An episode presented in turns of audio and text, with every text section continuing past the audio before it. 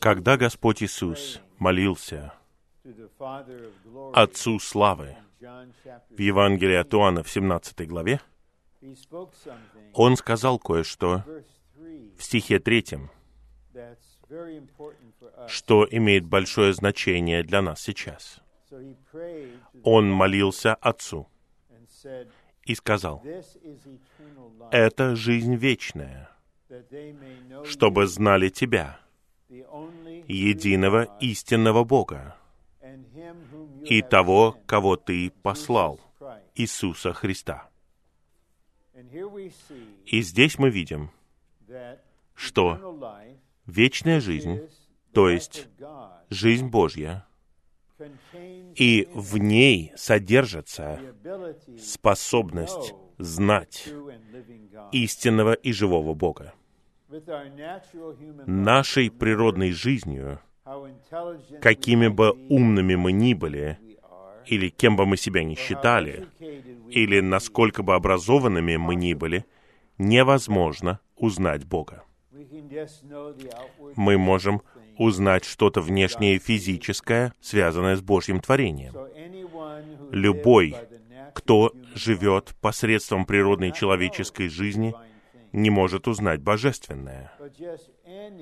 Но любой обычный человек любого возраста, любой культуры, который родился от Бога, родился от Духа, получил вечную жизнь.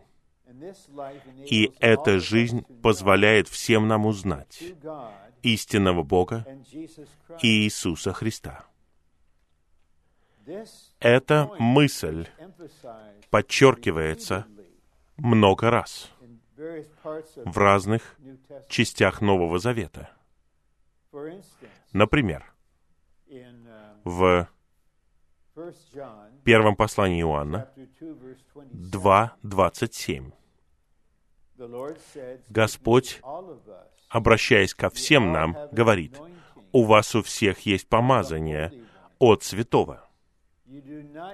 Вам не нужно, чтобы кто-либо учил вас. Вы все знаете.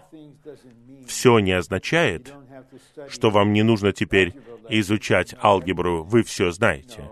Нет. Все это то, что связано с Христом и триединым Богом. Итак, у всех внутри нас есть помазание, движение Духа. И это помазание позволяет нам знать Бога, знать Христа. В той же самой книге, в пятой главе, в стихе 20, наш брат Иоанн говорит, «Мы знаем, что Сын Божий пришел и дал нам понимание, чтобы мы знали того, кто истинен. Такой перевод. Того, кто истинен. Это указывает на самого Бога. Более точный перевод говорил бы, чтобы вы знали истинного. Но на самом деле греческий говорит, чтобы вы знали истинного, действительного. Бог показан как тот, кто истинен и действителен. И Сын Божий дал вам понимание. Я знаю дорогого брата. Он не гордится своими достижениями. У него три докторские степени в разных областях. Я не знаю, как у него это получилось, но он знает, что это не дает ему способность знать Бога. Он не гордится. Просто он вот так использовал данные ему Богом способности, применив их надлежащим образом. Но мы, как обычные люди, получили понимание, чтобы мы знали истинного Бога. Затем Павел, говоря о книге пророка Иеремии и пророчестве Иеремии о Новом Завете, который будет написан в нашем существе, и в послании к евреям 8 главе, в стихе 11, он говорит, «Вам больше не нужно будет говорить друг другу, узнай Господа». Вам не нужно, чтобы кто-либо учил вас, потому что мы все будем знать Его, даже самые малые среди них. Я хотел начать именно так из-за необходимости. В заключительном сообщении этой конференции мы подходим к завершению, к исполнению Божьего замысла и домостроительства. И слова в плане и мысли, возможно, поразят вас. Они глубокие, таинственные, абстрактные. И почему они поражают вас? Потому что они глубокие и таинственные, и абстрактные. Но они раскрываются, и у нас есть способность понимать их при помощи божественной жизни, которая в нас, при помощи закона жизни, при помощи помазания, при помощи понимания данного нам, Сыном Божьим. И мы, когда мы перейдем к плану, может быть, минут через 10 или 15, мы рассмотрим, что значит составляться из приготовленного и завершенного триединого Бога. Итак, все мы находимся в процессе. Мы получаем новый состав. При этом приготовленный и завершенный триединый Бог встраивает себя, внедряет себя в нас. И в результате мы становимся Новым Иерусалимом. Мы не отправляемся туда, мы становимся им. Но это основано на книге Откровения. Она раскрывает нам нашу вечную судьбу. Речь идет о вечности в будущем. Я хотел бы начать с вечности в прошлом. И мы знаем о ней, потому что истинный и живой Бог раскрыл некоторые аспекты апостолам, особенно Павлу. И он получил откровение, находясь в тюрьме. После того, как он прошел через многое, и он развился, я хотел бы показать вам некоторые положения, которые Бог решил до того, как Он сотворил Вселенную. И эти положения напрямую применимы к нам. Послание к Ефесянам, первая глава, стих 4. «Как и избрал Он, то есть Бог Отец. Бог Отец избрал нас в Нем, то есть в Христе, прежде основания мира, чтобы быть нам святыми и непорочными перед Ним в любви. Только Бог может это сделать. Прежде основания мира означает прежде, чем что-либо было сотворено. Еще не было Вселенной. Даже не было ангелов. Был только Бог. И Бог в своем предузнании и своей воле и своем замысле и домостроительстве показывает нам, Он знал нас. Он знал нас по имени. Он Бог, Он может такое. Он способен сделать подобное. Он избрал нас в Христе, чтобы мы были святыми. Святыми. Есть стих в Левите, который цитирует Петр. «Будьте святы, потому что я свят». Мои братья и сестры, для меня совершенно ясно, когда Бог избрал нас, чтобы мы были святыми, И святость — это природа Бога. Это означает, что мы были избраны, чтобы быть такими же, как Бог в Его святой природе.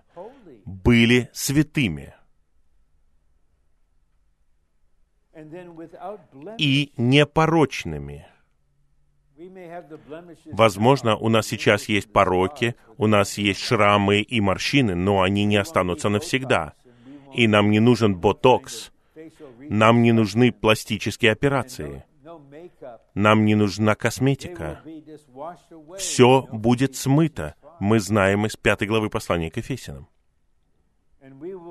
И мы будем представлены Ему в любви. Любовь — это сущностное качество Бога. Любовь — это природа Божьей сущности. Любовь — это внутренняя сущность Бога. Мы станем такими же, как Бог в любви, перед Ним. И в стихе пятом говорится, предопределив нас к сыновству.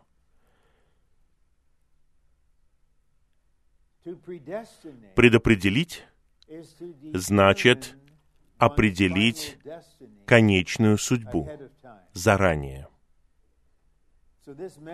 Это соответствует тому, что мы избраны, чтобы быть святыми. И Бог решает, я сотворю вас, я понимаю, что мне нужно искупить вас из-за того, что произойдет, и потом я буду спасать вас органически во всех отношениях, и я преобразую вас, прославлю вас, и ваша судьба — это сыновство. Сыновство.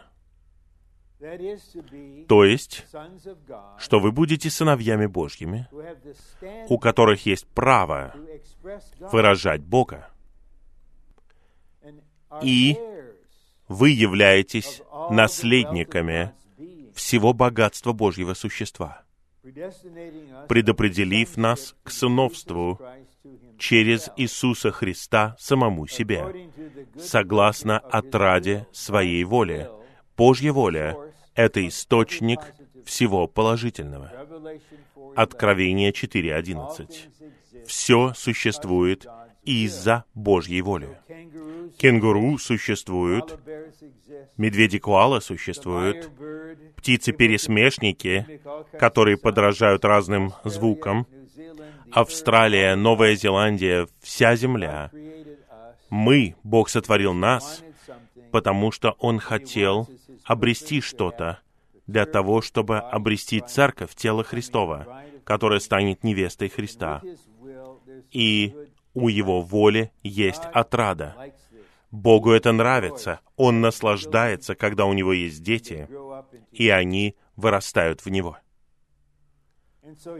Итак, здесь, вопреки тому, что подчеркивают многие богословы, здесь не говорится, что Бог предопределил одних для неба, а других для ада. Это жесткая истина. Вы, наверное, зададитесь вопросом, что это за Бог, который творит людей, чтобы послать их в огненное озеро. У меня не такой Бог. Мой Бог предопределяет нас к сыновству и почитайте послание к Римлянам 8.29. «Мы предопределены, чтобы быть сообразованными с образом Его Сына». Это подразумевает божественную жизнь. Но при сотворении мы не являемся сыновьями Божьими, мы твари. Мы люди, сотворенные Богом. В этом смысле мы твари. Быть сыном Сыновья в Библии включают в себя и мужчин, и женщин, верующих.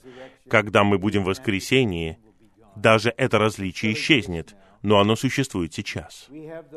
У нас есть жизнь Божья. И в послании к римлянам 8.16 говорится, там есть заверение, что мы дети Божьи, а дети вырастают в сыновей, в этом стихе говорится, «Дух свидетельствует с нашим духом, что мы дети Божьи».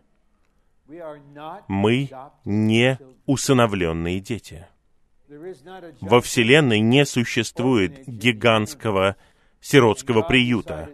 И Бог решает усыновить нас. Он не наш отец на самом деле по жизни. Он любящий отец. И я очень уважаю тех, кто усыновляет детей. Они становятся настоящими отцами и матерями. В этом нет сомнений. Но они не являются биологическим отцом. Но Бог — это наш Отец. Мы — дети Божьи. Мы родились от Бога. И в следующем стихе мы видим слово «слава» во хвалу славы своей благодати, которой Он облагодатствовал нас в возлюбленном. Итак, что у нас здесь есть? Бог в своем предузнании, зная, что все мы родимся в определенное время в определенном месте, у нас будет определенная предрасположенность, личность, определенная способность, и Он избрал нас, чтобы мы были спасены, чтобы мы были преобразованы, чтобы мы были прославлены, чтобы мы были частью Божьего вечного замысла. Мы делаем акцент на том, что Бог избрал нас, чтобы быть нам святыми. Это Его природа. Он предопределил нас к сыновству. Это Его жизнь. И мы будем являть Его славу. Это Его выражение.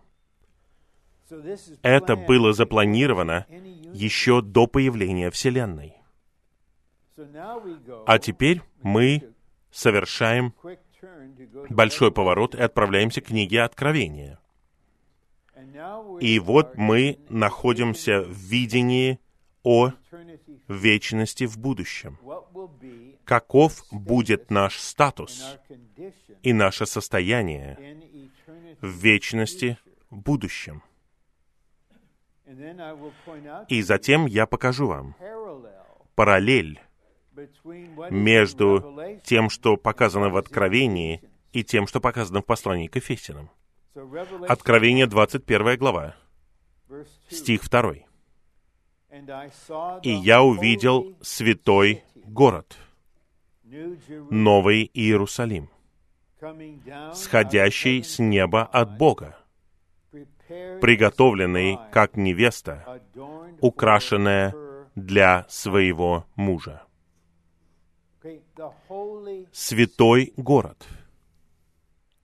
Помните, вчера мы говорили, Господь представляет себя восстановленной церкви как святой, который хочет сделать всех верующих святыми, такими же, как Он, тем самым исполняя послание к Ефесянам 1.4. Итак, есть святой город, Новый Иерусалим. И как этот город описывается? Он приготовленный как невеста. Вы когда-нибудь были в каком-нибудь городе на земле, о котором можно сказать, он выглядит как приготовленная невеста? Нью-Йорк? Москва? Шанхай? Уж тем более не Сидней. Так? Точно вот не Моутаун. Это город, в котором я родился в Мичигане. Я никогда не видел невесты там. Это показывает, что Новый Иерусалим — это личность. Как город может быть приготовлен как невеста, украшенная для своего мужа? Затем мы читаем дальше. Еще немного. Стих 9 вторая часть стиха, та же самая глава. Нет, до этого. Стих седьмой. Тот, кто побеждает, унаследует это. И я буду ему Богом, а он будет мне сыном. Здесь под победителями имеются в виду все верующие. Это уже вечность. Это не победители в главах 2 и 3, которые побеждают для царства. Это все верующие, которые наконец победили. И Бог говорит, я буду ему Богом, а он будет мне сыном. Это означает, и брат Ли ясно показывает это в книге «Основное откровение в Священном Писании», что Новый Иерусалим — это соединение всех сыновей Божьих. Мы будем там со своей идентичностью. Мы будем узнавать друг друга. Мы не просто будем безымянным куском ясписа, без личности. Это было бы противоположно природе Бога в Его творении. Мы будем сыном. Теперь у нас есть сыновья, которые соответствуют посланию к Ефесянам 1.5. А теперь вторая часть девятого стиха. Ангел говорит, «Подойди, я покажу тебе невесту, жену Агнца». Совершенно понятно, что Иоанн ожидает увидеть женщину, невесту, жену. И что происходит? Десятый стих.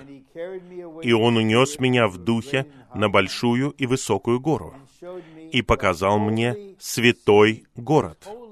Видите, снова святой. Святой город Иерусалим, сходящий с неба от Бога. Он увидел невесту, жену, невеста, жена — это город, святой город. Святой город — это личность. Он святой, то есть он имеет природу Бога. Он состоит из сыновей, которые имеют жизнь Бога. И вот стих 11. Первая подробность. Имеющий славу Божью. Это означает выражение Бога, исходит изнутри. И в послании к Ефесину в первой главе, и в Откровении 21 главе мы видим святой, Божью природу, сыновство, Божья жизнь и слава, Божье выражение. Вот что Он запланировал в вечности в будущем. Бог решил, что Он даст нам окончательное откровение церквям. Он хотел, чтобы Его церкви знали окончательное откровение, чтобы оно поддерживало их, неважно, через что бы они ни проходили, что бы ни происходило, что бы враг ни делал. Мы знаем и можем сказать ему. Я хотел бы процитировать вам Откровение 20 глава дьявол брошен в огненное озеро, а мы становимся новым Иерусалимом, имеющий славу Божью. Его свет. Бог есть свет. В Евангелии от Иоанна 8.12 он говорит, «Я есть свет мира». А в Евангелии от Матфея 5 главе он говорит, «Вы свет мира». Итак, кто свет мира? Свет мира — это Христос? Или свет мира — это мы, верующие? Да. И то, и другое. Потому что мы становимся такими же, как Бог в этом качестве. Свет. Его свет подобен драгоценнейшему камню, как бы камню яспису, чистому, как кристалл. Существуют разные виды ясписа. Яспис здесь зеленый. И какое значение имеет то, что в Откровении в 4 главе Иоанн получает видение престола.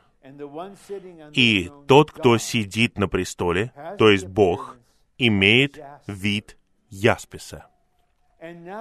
И теперь жена искупающего Бога имеет вид ясписа.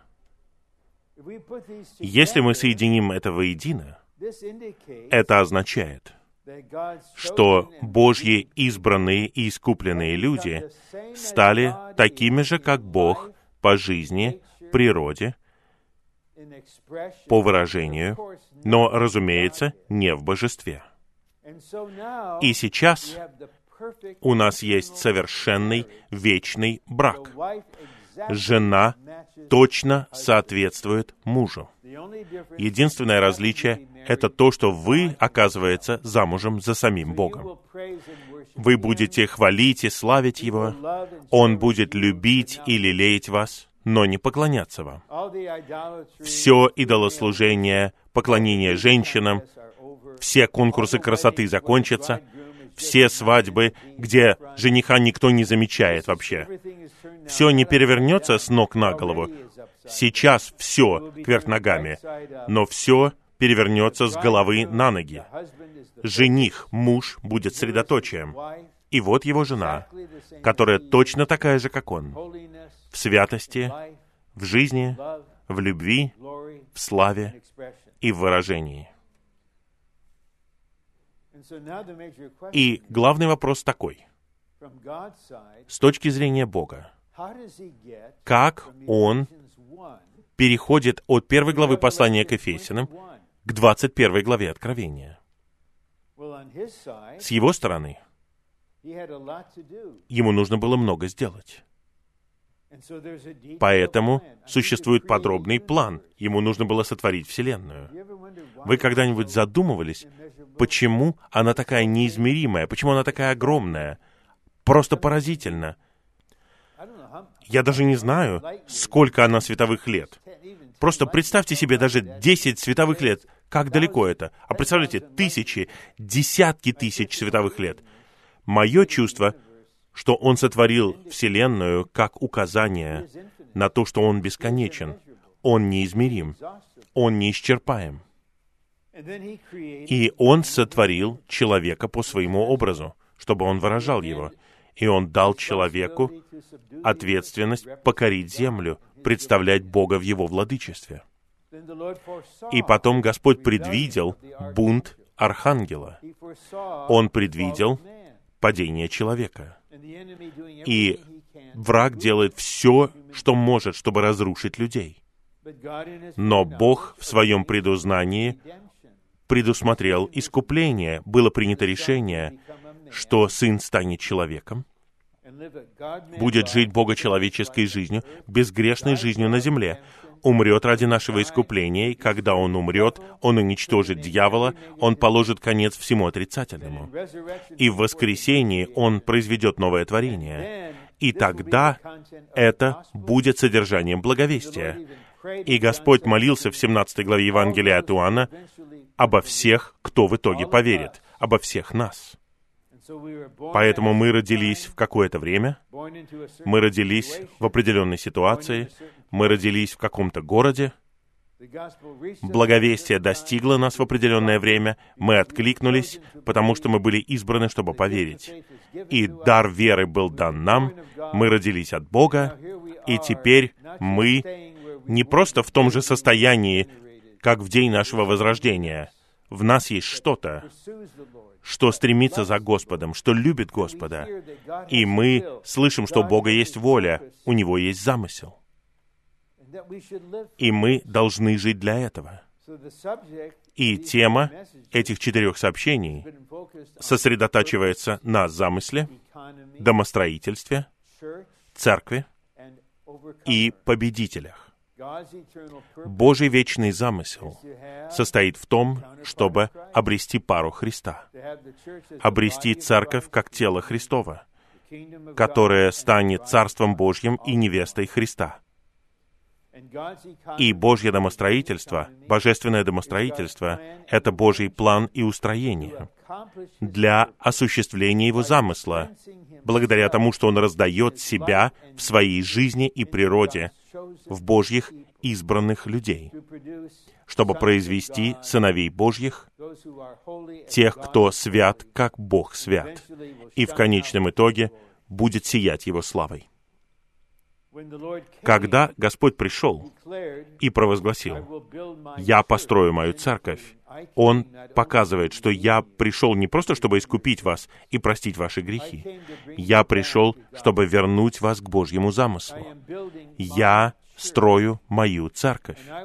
И я хочу, чтобы вы были не просто частью строения, я хочу, чтобы вы участвовали в работе по созиданию.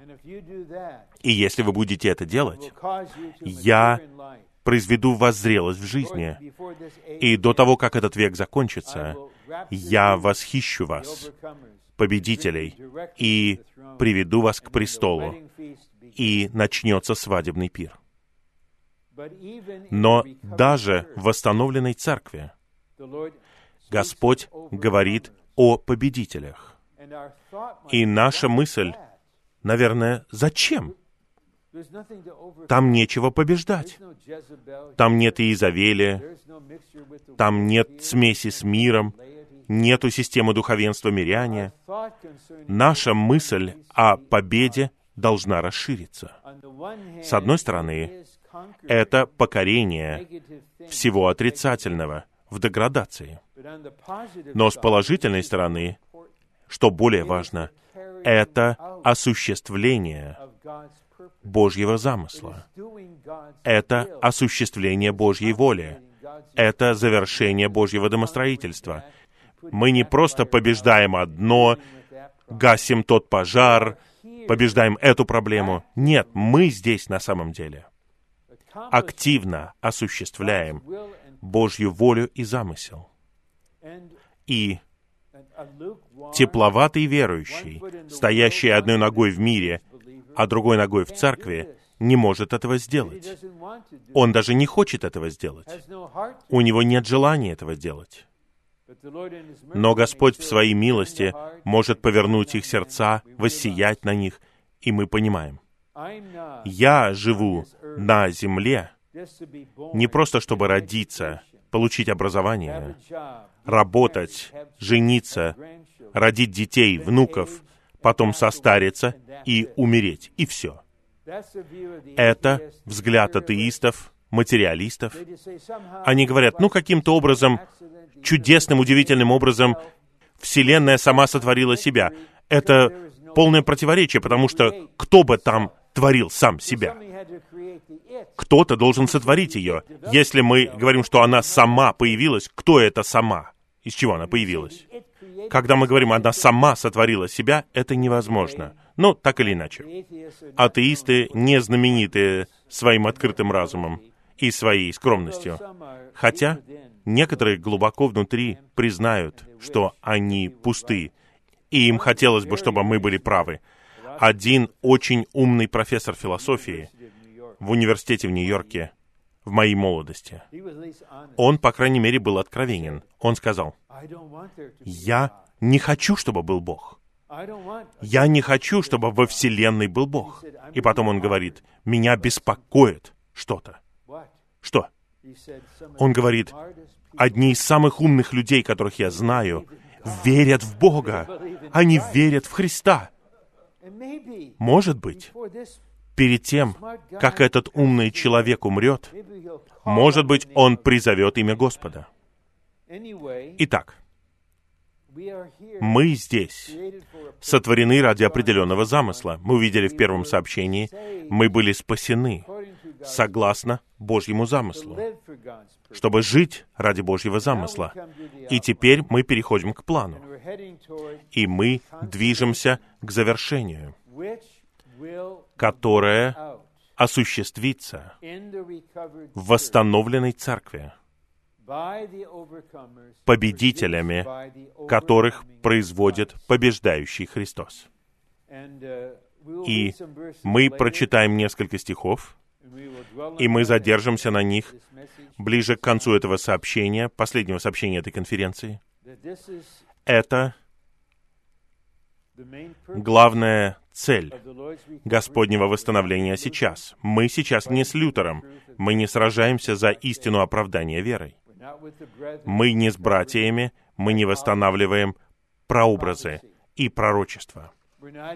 Мы даже не в Шанхае в 1920-х годах и переживаем первый этап восстановления поместных церквей. Мы в конце века. И мы верим, что в ближайшем будущем Господь хочет завершить свое домостроительство и исполнить свой замысел вместе с ищущими святыми в восстановленных церквях по всей земле. Я прочитаю стихи попозже, которые демонстрируют это. Первое. Управляющее видение Библии состоит в том, что триединый Бог внедряет себя в своих избранных и искупленных людей, чтобы пропитать все их существо Божественной Троицей для произведения и созидания Церкви как тела Христова, обретающего завершенность в Новом Иерусалиме. Это утверждение говорит само за себя.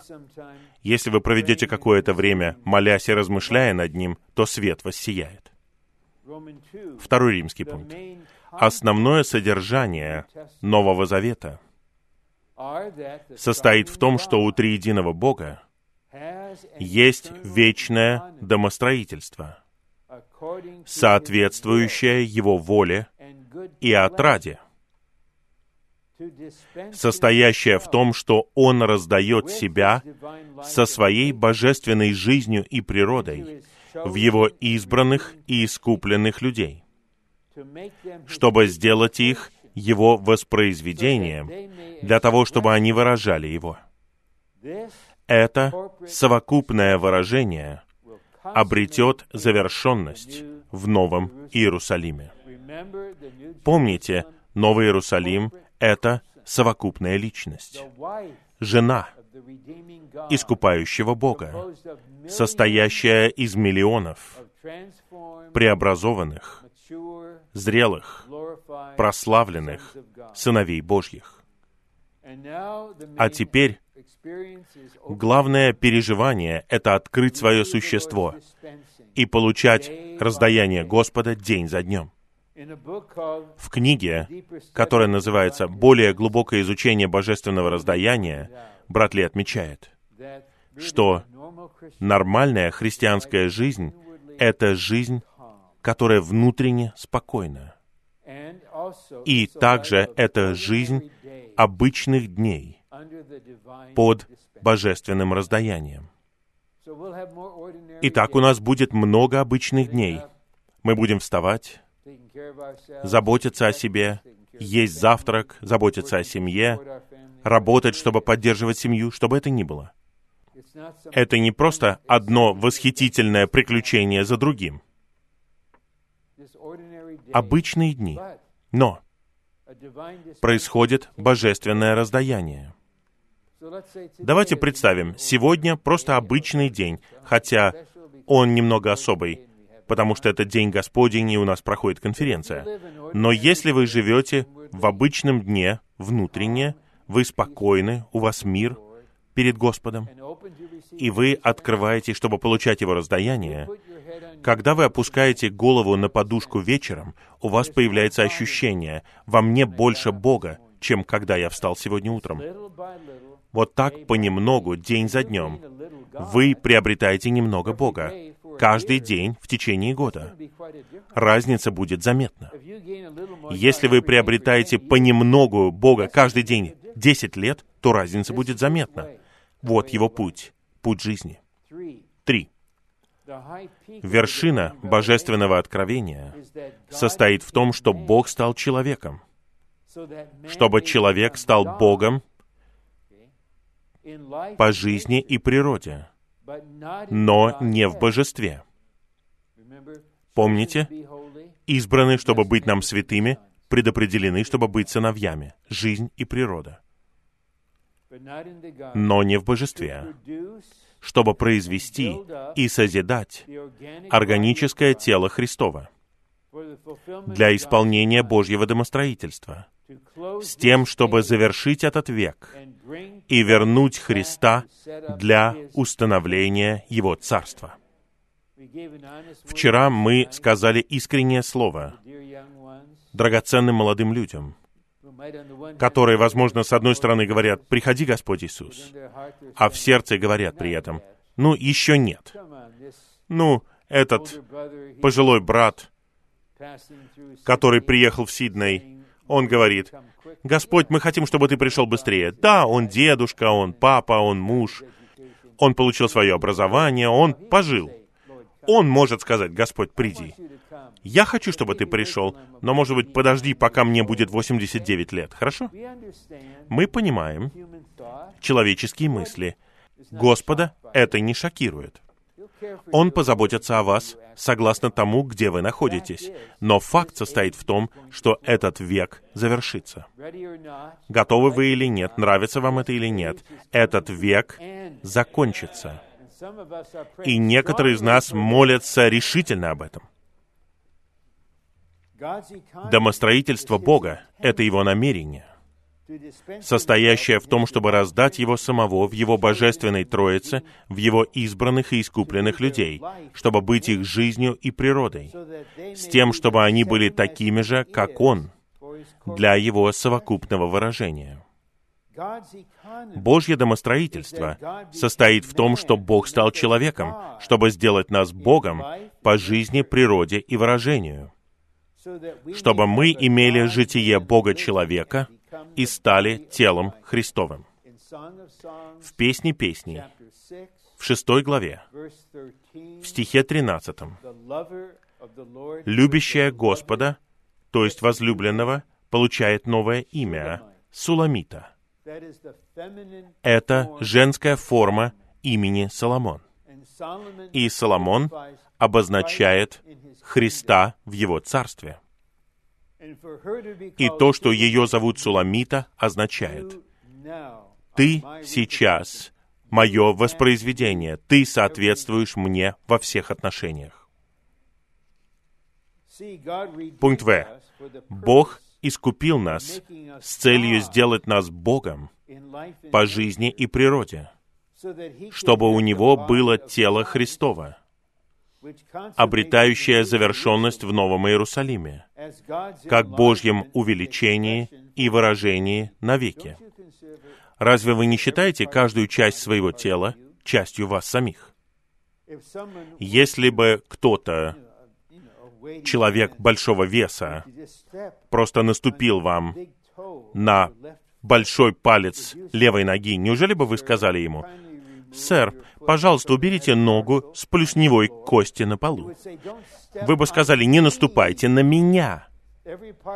Каждая часть вашего тела — это часть вас. И то же самое относится к телу Христову. Г. Только благодаря тому, что Бог стал человеком, чтобы сделать человека Богом, может быть произведено и построено тело Христова. У него нету искусственных членов. Все они должны быть органическими членами, такие же по жизни природе, как Он. Это вершина божественного откровения, данное нам Богом. Бог стал человеком, чтобы в Христе мы стали Богом не в божестве, не для того, чтобы нам поклонялись, а по жизни и природе. Мне рассказали об одной драгоценной новой ищущей сестре, которая пришла в церкви в Пенане в Малайзии. И церковь рассматривала эту вершину. И она боролась с этим. Это понятно. Что это за мысль? И потом церковь начала рассматривать Новый Иерусалим, о том, что он является женой искупающего Бога. И тогда она получила свет. Для того, чтобы быть женой, нужно иметь ту же самую жизнь и природу, что и муж. Это так ясно. Прообраз этого показан в человеческом браке. Правильно? Я никогда не слышал о браке между хорошо образованным, сильным молодым человеком и кенгуру. Это невозможно. Это более чем ненормально. Бог не может жениться просто на человеке, у которого есть человеческая жизнь и который не соответствует ему по жизни, природе и таким качествам, как любовь и так далее. Поэтому Он сделал нас такими же, как Он. И мы вступим в брак с Ним, и мы будем едиными с Ним. Павел использует брак в качестве иллюстрации. Муж и жена становятся одной плотью. Я говорю о великой тайне, Христе и Церкви. Поэтому иногда, время от времени, я говорю по просьбам святых на свадебных собраниях. Но на самом деле мое сердце обращено не к самому свадебному собранию, а к браку. Не свадьба является прообразом Христа и Церкви, а брак обозначает Христа и Церковь. Потому что мы будем такими же, как наш муж по жизни, природе, выражению. Четвертый римский пункт. Для нашей христианской жизни и церковной жизни нам нужно иметь видение Нового Иерусалима. Господь дал это видение церквям. Он знал, как оно повлияет. Он знал, через что они проходят. Он знал, что произойдет.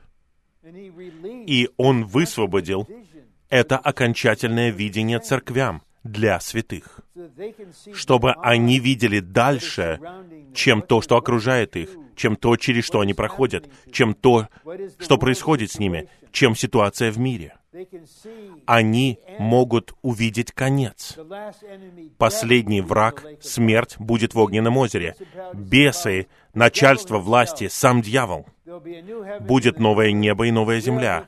Мы становимся новым Иерусалимом, женой Агнца. Вот так все закончится. И это должно быть видением для нас. Это не просто что-то, что мы получаем от кого-то. Брат Ни учил этому, потом он передал это брату Ли, он учил этому, потом какие-то братья говорят об этом. Это уже четвертые руки.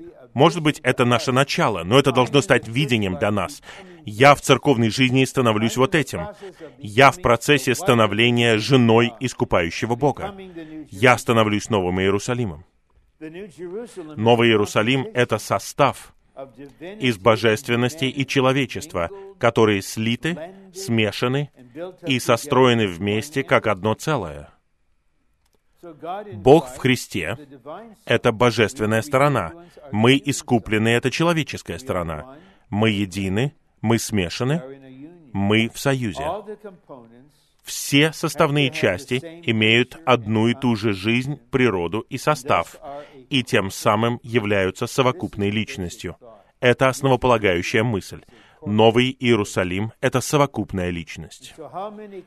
Так много христиан, миллионы, уведены в сторону.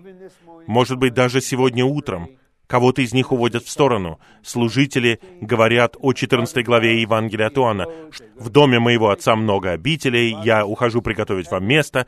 Дом отца — это небо, место, приготовленное для вас, это ваша космическая квартира. На небесах у нас у всех будет свое жилье, и мы будем в изоляции друг от друга во веки веков. И Господь придет и заберет вас в это место, и потом Господь вернется на землю, возьмет вас с собой, и выясняется, что наш небесный дворец — это просто мотель какой-то.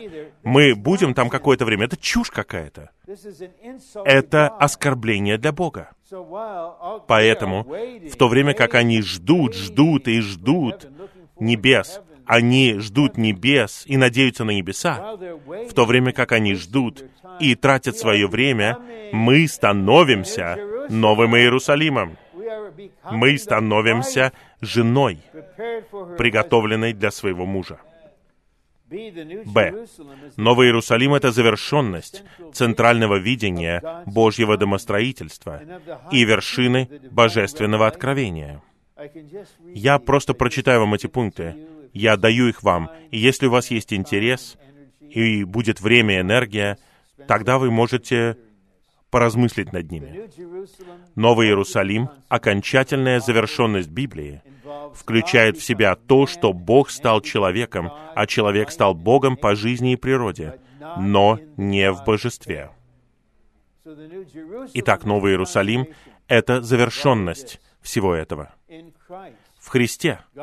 Бог стал человеком, чтобы сделать человека Богом в его жизни и в его природе, чтобы искупающий Бог и искупленный человек были слиты, составлены воедино и стали одним целым, новым Иерусалимом. В конечном итоге триединый, вечный Бог становится новым Иерусалимом, являющимся со всеми нами одной совокупностью, а мы также становимся новым Иерусалимом благодаря процессу Божьего органического спасения. Бог в Христе стал мужем. Это его часть Нового Иерусалима. Мы становимся женой. Это наша часть.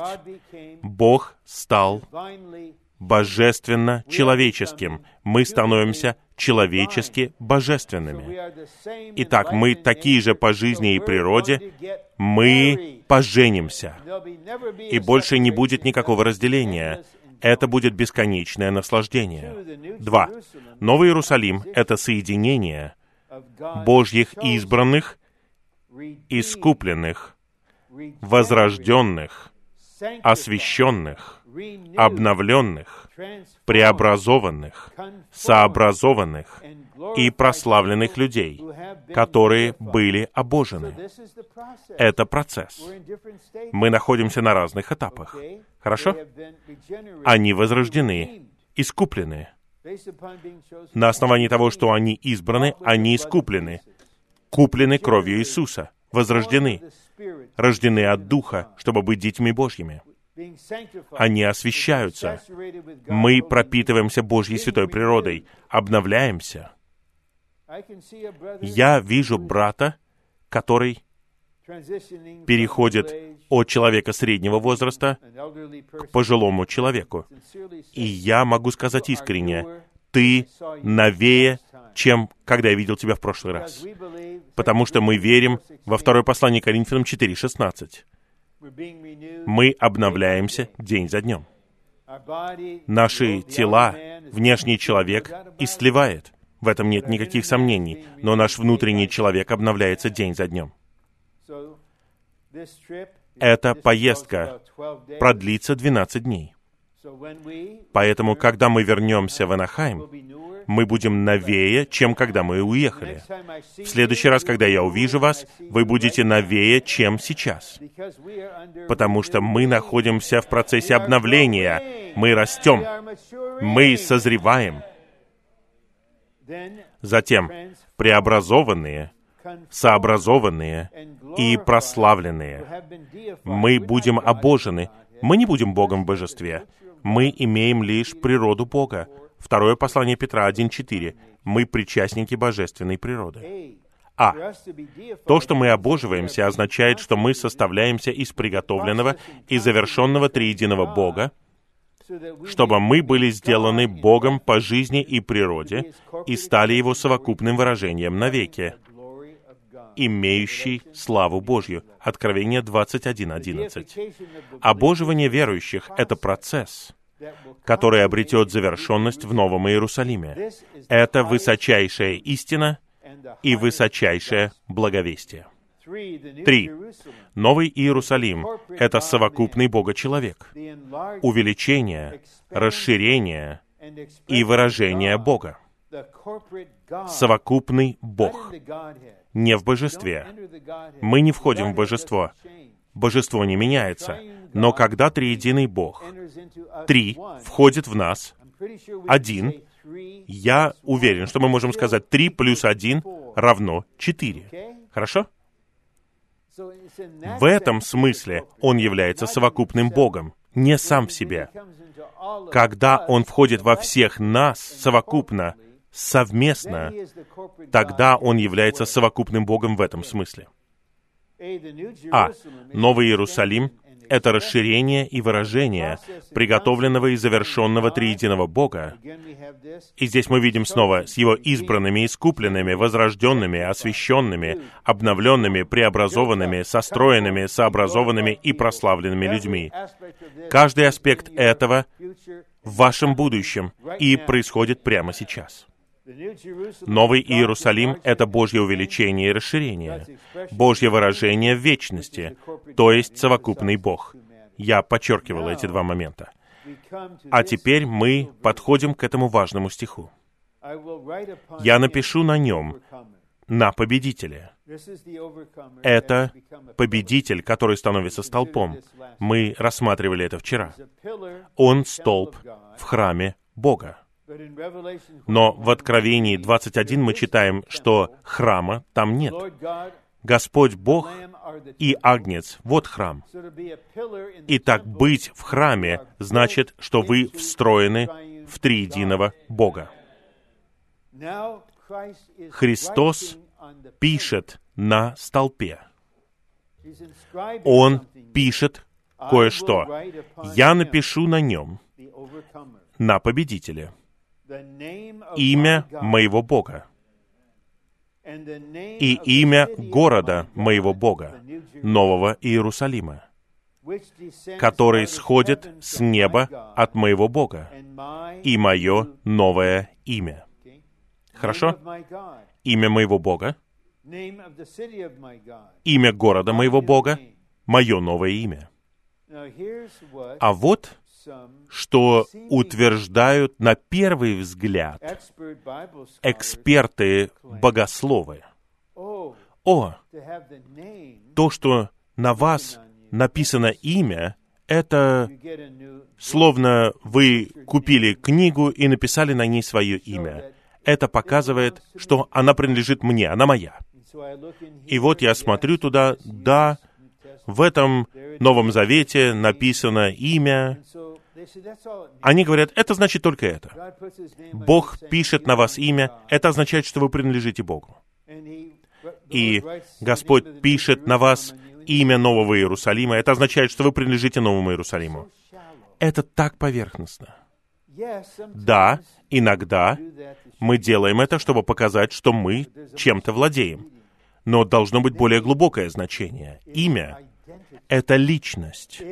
Это описание того, кем и чем вы являетесь.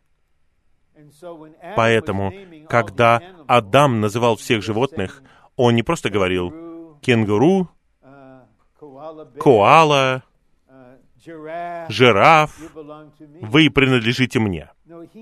Нет, он должен был описать природу этого существа и дать ему название. Поэтому жираф отличается от кенгуру. Это подлинное значение того, что мы видим здесь. И помните, что победители становятся этим сейчас.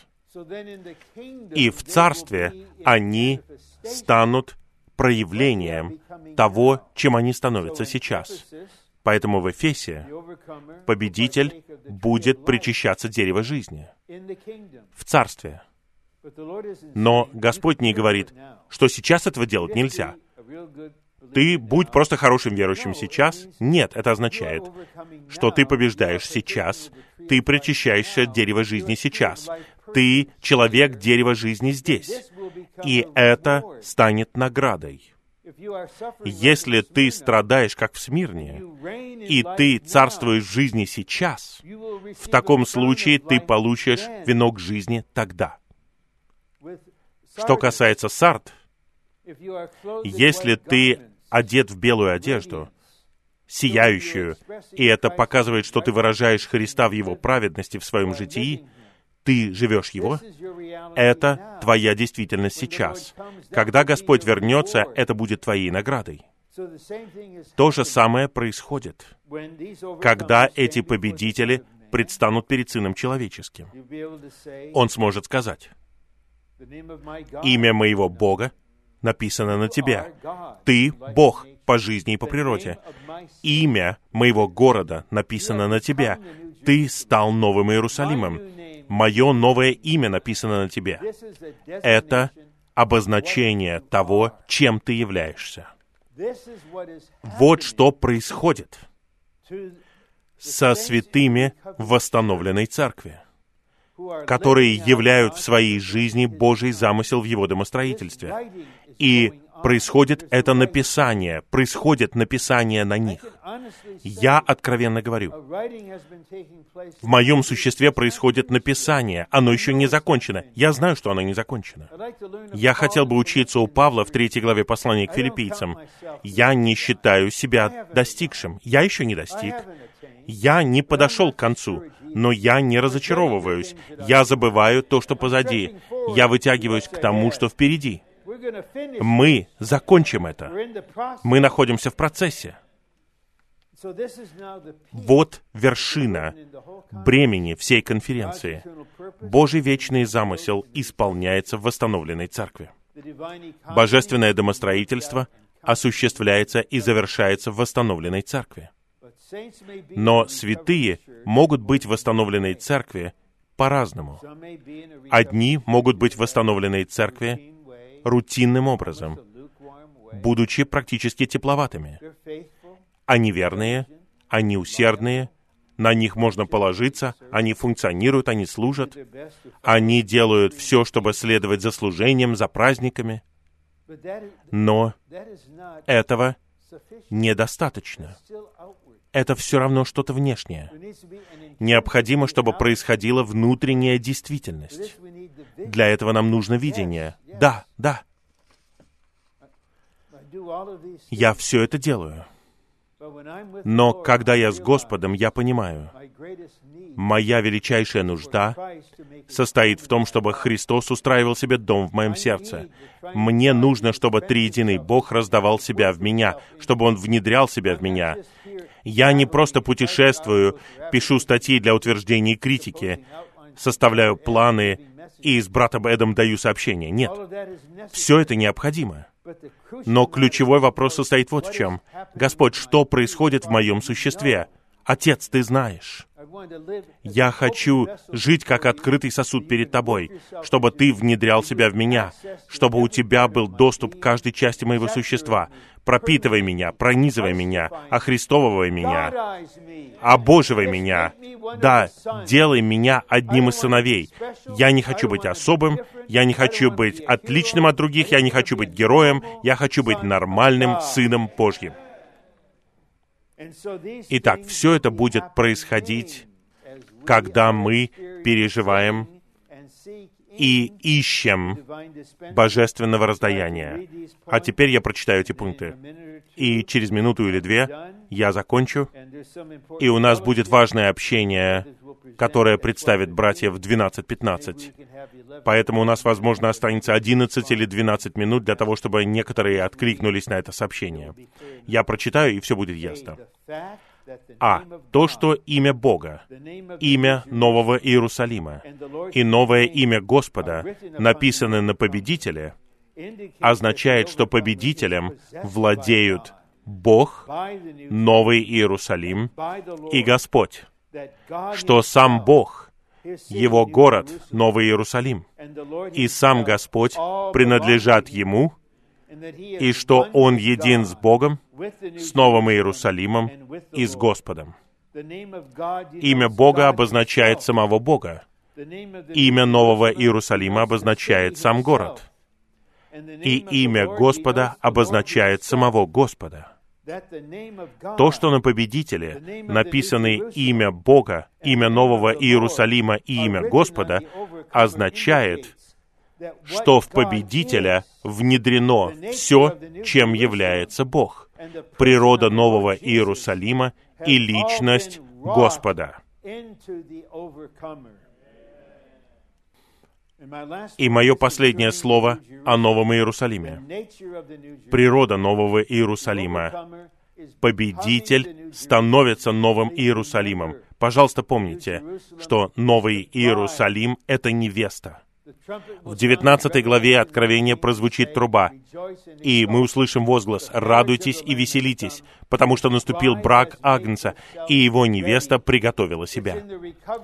Именно в восстановленной церкви невеста готовит себя, живя под божественным раздаянием. И стать Новым Иерусалимом, который является невестой, означает, что вы в процессе становления невестой. И мы знаем, что три раза в Откровении 22 главе, даже последнее слово, которое Господь говорит, «Я прихожу скоро». Снова «Я прихожу скоро». И 20 стих «Я прихожу скоро». Но только в восстановленной церкви Он говорит, «Я прихожу скоро». И я слышу, как Господь говорит сейчас внутренне, не вслух. Он говорит это снова. «Я прихожу скоро».